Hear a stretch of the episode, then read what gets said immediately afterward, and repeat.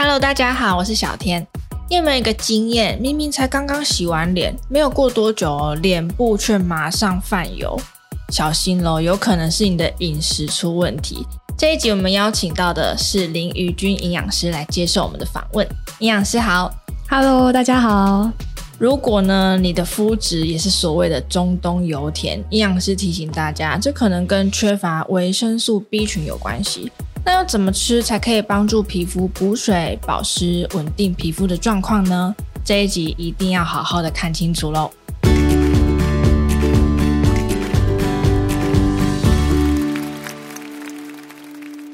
营养师，有一些人的脸啊，他常常就是会有。脸泛油光，然后就很容易冒痘痘。诶，他觉得说，诶，我我是不是就是天生那种油性肤质？但想不到这跟你的饮食也是有关系吗？对，跟营养素也有关系。那它是因为缺乏了什么样的营养素吗？嗯、呃，饮食上其实有时候是吃过量，可能会影响我们的肤质。哦、那如果说是缺乏什么营养素的话，可能是就是要为了预防，所以才会需要去把那些营养素吃吃齐，这样子。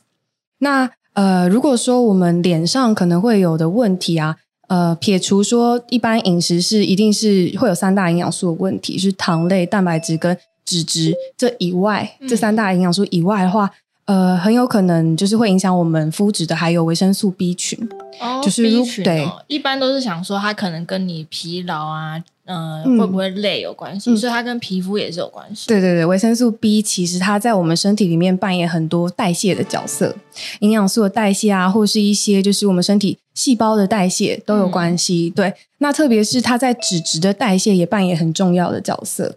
所以，当如果我们有缺乏 B 群或者是呃，B 群含量不稳定的时候，就有可能会有皮脂分泌、油脂分泌的问题出现。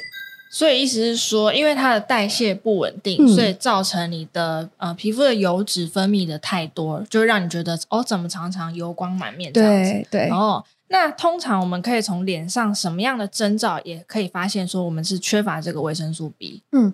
呃，其实主要有两个两大点，一个就是如果你的皮肤很容易出油的话，嗯、你可能就要注意你的维生素 B 群是不是摄取的足够，因为在维生素 B 里面，就是当然维生素 B 有非常多，可能有呃六七八种，还有维生素 B one、B two 啊，然后 B 三等等非常多，但是里面呃主要跟皮肤或者是细胞代谢有关的是我们 B 三跟 B。B 三五六应该这样说，他们是跟就是我们营养素代谢或者是油脂代谢最相关的。就像说，呃，B 三跟 B 五的话，它跟角质代谢有关。那 B 六它又是可以辅助我们胶原蛋白生成的一个营养素，所以 B 群的摄取是蛮重要的。那这一个部分就是因为跟角质还有细胞代谢有关，所以就会显现在我们脸部出油的问题。那另外一个就是你的气色好不好？其实也跟 B 群很有关系哦。要怎么看？因为气色不外乎就是看起来红，有没有红润嘛？润对不对？那大家对对苹果肌啊，红红的很漂亮。呃，除了我们最常知道是铁质跟这个红血球生成有关以外，维、嗯、生素 B 六、B 十二，还有一个是叶酸，其实也都跟红血球生成有关。哦、所以这些营养素吃足的话，对于我们这个红血球生成。然后它就会带充足的氧气，才可以就是产生就是红润的这个颜色，这样子是有关系的。嗯、那刚刚营养师有提到说，哎，有的时候是你吃过量，嗯、有没有什么样的状况也是我们要去注意的？呃，如果说是 B 群的话，其实它比较没有过量的问题，因为它是水溶性营养素，嗯、所以其实过量的话，就是它会自动代谢嘛，随着尿液代谢出去。反而是呃，可能你饮食中有高油。哦，高糖这种这是最容易遇到的，没错，这也是现在现代人的饮食习惯比较难，就是太多诱惑了，嗯，对，比较难戒掉。而且甜的东西好像就是比较特别容易买得到，对，对，我们就是呃，应该说台湾的文化里面有很多的饮食也都是甜的，嗯。对对啊，其实去嗯，有时候肚子饿，然后去超商买个小点心，面包也对，大部分都是甜的，对，所以这就很很困扰。对对对。那再来，有些人其实他们呃不爱吃甜的，但是很爱吃辣的。对，吃辣对于皮肤到底会不会有什么样的危害啊？吃辣本身还好，哦，可是通常吃辣的食物都会伴随着就是重口味。或者是高油脂，对对对，对对对。那刚刚讲到了高油脂的食物，其实它会增加我们身体里面的氧化压力，嗯，就会让身体细胞受到伤害嘛。再来就是它其实大家应该也常听说，就是高油的饮食会促进我们身体发炎，嗯，会有发炎反应。对，所以这些对于我们的细胞还有我们的肌肤的保养都是有伤害性的。然后再来就是呃辣的食物，就是我们先不说辣好了，因为辣伴随就是高油跟高钠。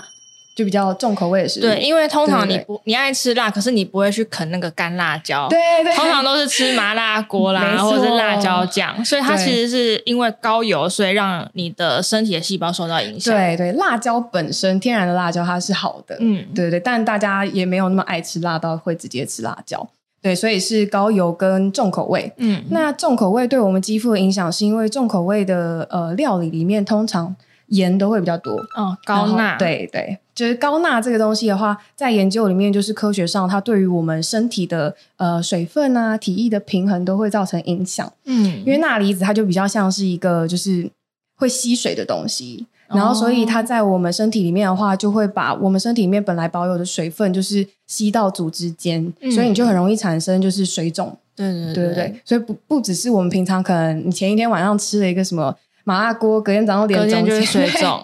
对，不只是我们这样可以外显的，就是水肿状况哦，它是连就是可能我们的毛囊或者是我们的皮脂腺，它都会有水肿的影响，嗯、然后进而就会影响到我们的油脂分泌。哦，对，所以因为这样让我们的就是肌肤的油脂分泌很不稳定的话，就会容易产生可能长痘痘的问题。嗯，对。如果喜欢我们这一集的早安健康 Podcast，记得订阅我们，然后留下你的五星好评。还有其他想听的内容，也可以留言告诉我们哟。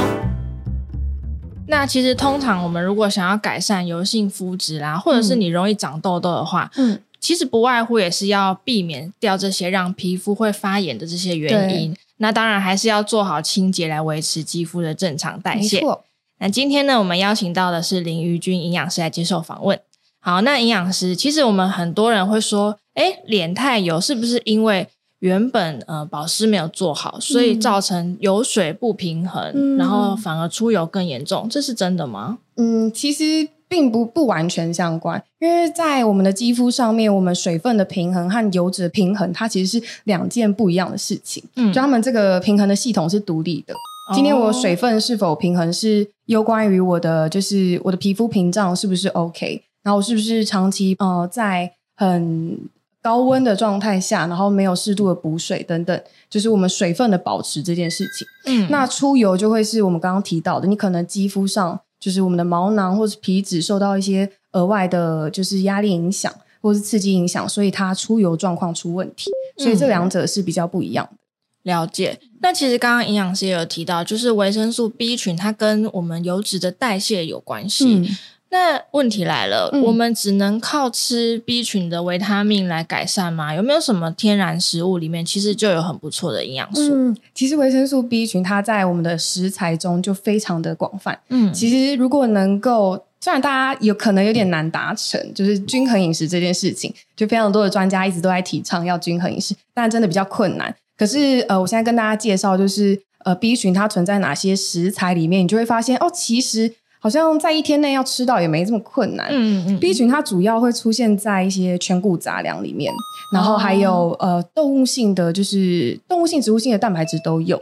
嗯、所以像全谷杂粮，你平常吃便当，你吃面，呃，如果有机会选择比较呃粗糙一点，不要这么精致，就不是白饭的。嗯其实都有非常多的 B 群，像是糙米，对，其实现在自助餐店也都有这些可以选，嗯、对，五谷饭啊，对，然后甚至是像是玉米、南瓜这些也都是全谷杂粮类，哦、它们也都含有 B 群，嗯，对。那如果是动物性的食材里面的话，我们也可以挑选，就是呃脂肪量相对比较没那么高的，像是如果说是呃白肉的话，鸡肉啊、鱼肉这些都是，然后还有。嗯呃，豆制品其实也是很好的蛋白质来源，里面也含有 B 群，然后再来就是蔬果里面也有，因为 B 群它实在太广了，像刚刚就是算算到嘛，不同的种类，对啊，一二三八八很多，所以其实，在六大类食物里面，为什么我们说要均衡饮食？是因为六大类食物里面都会有，嗯，所以日常中你能够增加这些天然食材的摄取的话。